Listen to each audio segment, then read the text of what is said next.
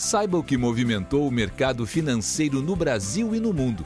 Você está ouvindo o Análise do Dia, um podcast original do Cicred.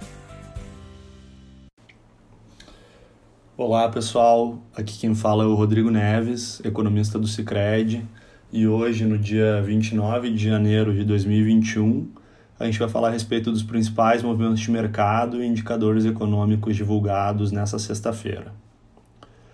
Hoje foram divulgados os PIBs de alguns países europeus que vieram acima das expectativas de mercado, mas os efeitos desses indicadores acabaram ficando em segundo plano diante de diversas incertezas globais, o que acabou refletindo na queda das bolsas. Na Europa, a, a aparente lentidão no, no processo de vacinação vem preocupando os agentes de mercado. Hoje, a presidente da Comissão Europeia, Ursula von der Leyen, se posicionou em relação ao laboratório AstraZeneca, cobrando em relação aos atrasos no, no cumprimento dos prazos de entregas vac das vacinas. Além disso, a Moderna reduziu também o lote de vacinas a ser entregue para a França e para a Itália no mês de fevereiro. Esse contexto ele acabou aí gerando um recuo hoje do, do índice pan-europeu Stock 600, fechou numa queda de 1,75%. Na Alemanha, a bolsa também recuou, né, caiu 1,71%, e na Inglaterra, o índice também acabou recuando em 1,82% no dia de hoje.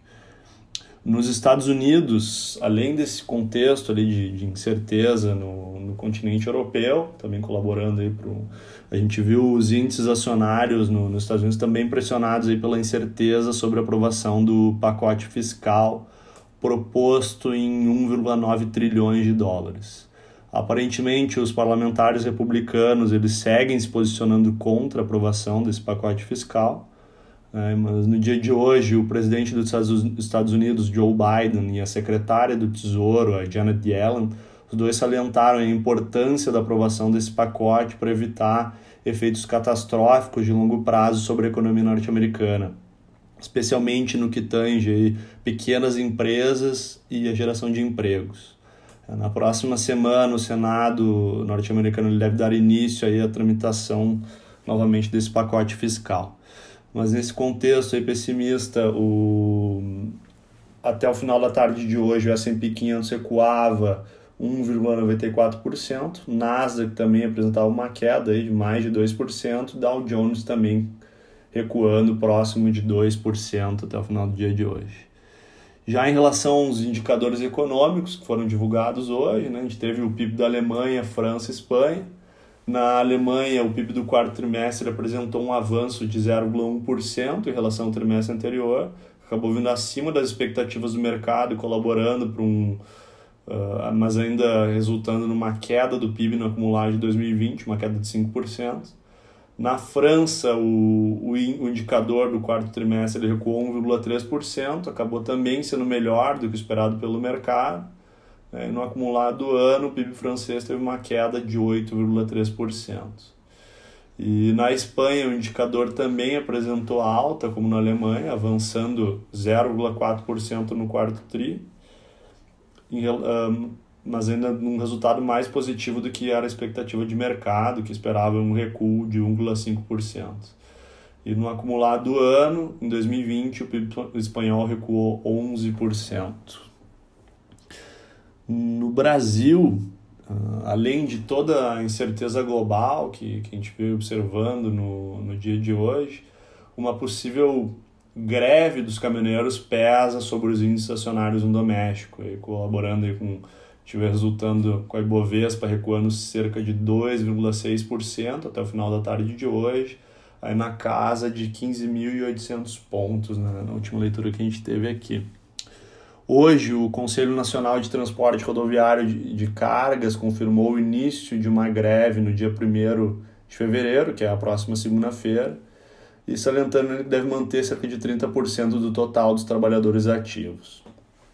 Por outro lado, o, o Ministério da, da Infraestrutura salientou que, abre aspas, o CNTRC não é uma entidade de classe representativa para falar em nome do setor, tendo uma representatividade difusa e fragmentada. Fecha aspas.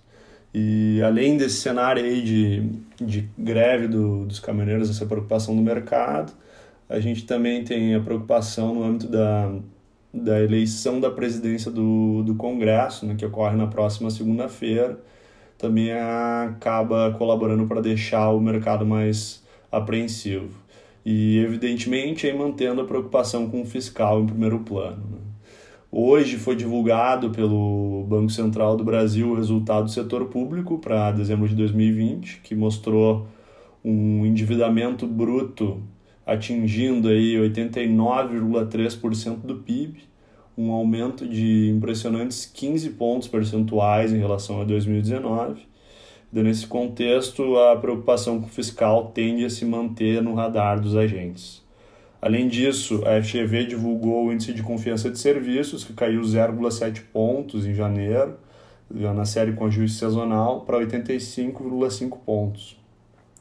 Fazendo aí uma retrospectiva dos indicadores de confiança divulgados nessa semana, para o mês de janeiro, todos os setores demonstraram queda, o que aponta para uma desaceleração da atividade no início de 2021.